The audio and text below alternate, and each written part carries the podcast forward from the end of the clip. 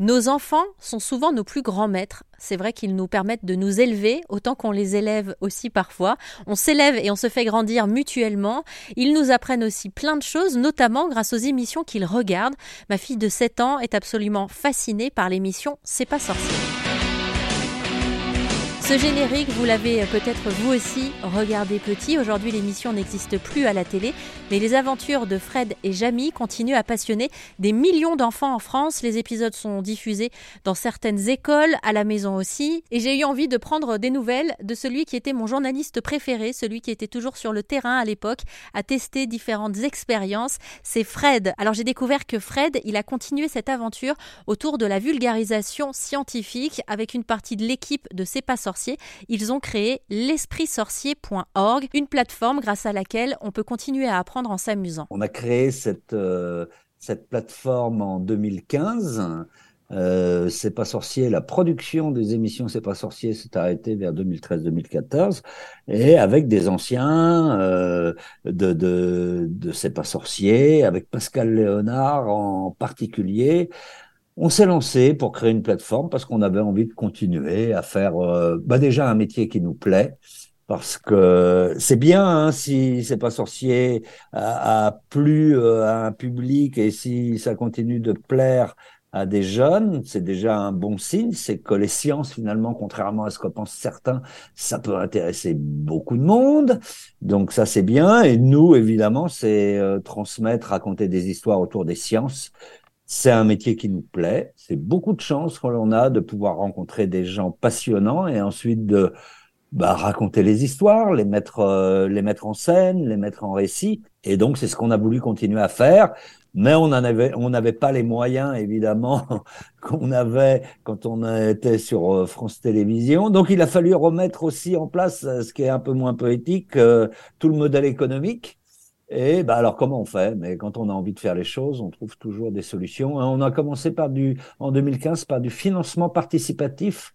Et un grand merci à tous ceux 4000 personnes, je crois à l'époque, qui nous ont suivis euh, sur le, le site euh, KissKissBankBank pour nous permettre de réunir les bah, les premiers moyens pour euh, être autonome en production. Et puis ça nous a mis un petit peu le pied à l'étrier si j'ose dire parce que euh, le fait que le public nous suive, ça a encouragé après euh, des partenaires plus institutionnels, comme des organismes de recherche, comme euh, aujourd'hui des universités, des régions, des, à venir nous aider à produire des programmes avec une bonne liberté éditoriale, puisque le but, c'est de partager le plus possible ces programmes. Et je pense que ces personnes qui veulent travailler avec nous, c'est qu'elles ont beaucoup de choses à raconter, mais c'est pas forcément leur métier de, de, de mettre en scène euh, des récits scientifiques. Donc, euh, on travaille en complémentarité comme ça. Voilà. Donc, on a créé effectivement en 2015 la plateforme L'Esprit Sorcier. Et puis après, euh, bah, comme beaucoup de monde, on,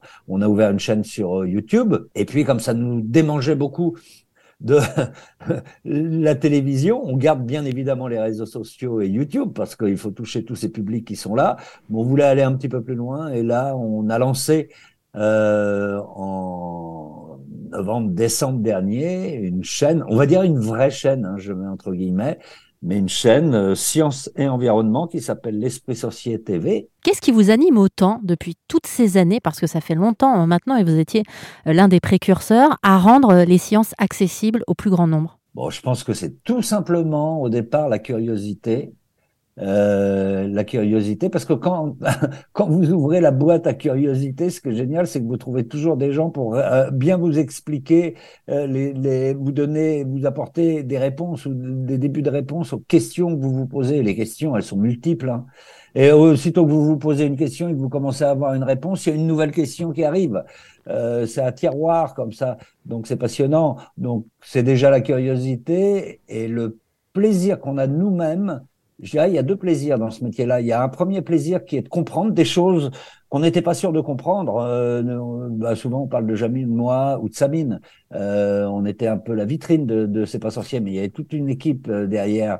Euh, et je pense que l'intérêt à toute équipe, même individuellement dans l'équipe, c'est qu'on était très content d'apprendre et de comprendre plein de choses qu'on n'avait pas pu comprendre avant. Et quand je vous parlais de Sabine Jamie ou moi, on n'a pas fait d'études de sciences.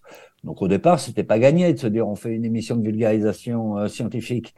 Et c'est peut-être une des raisons pour lesquelles l'émission a eu et a encore du succès auprès des jeunes, c'est qu'on est nos, premiers euh, spectateurs. C'est-à-dire que si nous on comprend, on considère que tout le monde peut comprendre. Alors donc, faut faire ce travail déjà de, de comprendre. Et puis après, l'autre moment de plaisir, qui est quand même, euh, ça fait partie aussi de notre boulot, c'est de se dire comment on raconte cette histoire, comment on la met en scène, euh, qu'est-ce qu'on fait dire bah, à l'époque de C'est pas sorcier aux maquettes, ou euh, comment on interviewe les gens, euh, quelles images on montre pour que ce soit et agréable à regarder et en même temps qu'on comprenne les choses, parce que l'image, ça doit devenir un support aussi à la compréhension de, de principes ou de phénomènes scientifiques qui sont parfois un peu compliqués.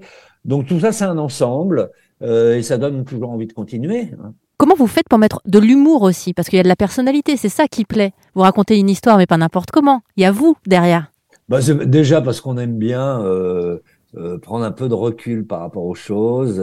moi, je pense euh, c'est des grandes discussions qu'on a eues en équipe de rédaction euh, parfois. Euh, quelle dose d'humour on met euh, dans une émission? Et des fois, on voulait mettre tellement de choses, j'allais dire sérieuses, dans nos émissions parce qu'on avait appris tellement de choses, qu'on voulait raconter tellement de choses qu'à un moment donné, on se posait toujours la question oh là là, mais il faut que notre petit cerveau se repose par moment. Il faut quand même qu'il respire. Il faut quand même qu'il sourit. Il faut quand même. Je pense que euh, la plaisanterie, alors faut pas qu'elle tombe à plat, faut pas qu'elle soit complètement déconnectée du sujet, il faut pas qu'elle soit artificielle, mais quand elle vient naturellement dans une écriture, elle peut apporter à la compréhension. On peut faire des blagues par analogie, on peut faire. Puis ce sont des, moments de respiration, et puis euh, puis apprendre, c'est aussi du plaisir, tout simplement. On le dit peut-être pas assez, même à l'école, hein, à mon avis, on le dit pas assez. Comme si la notion de plaisir était un peu un tabou dans l'apprentissage parfois. Ben non, l'apprentissage, ça se fait avec du plaisir. Et l'humour, ben, ça fait partie de ces petites touches. Alors, des fois, on nous a dit, ouais, l'humour potache, euh, vos jeux de mots et tout.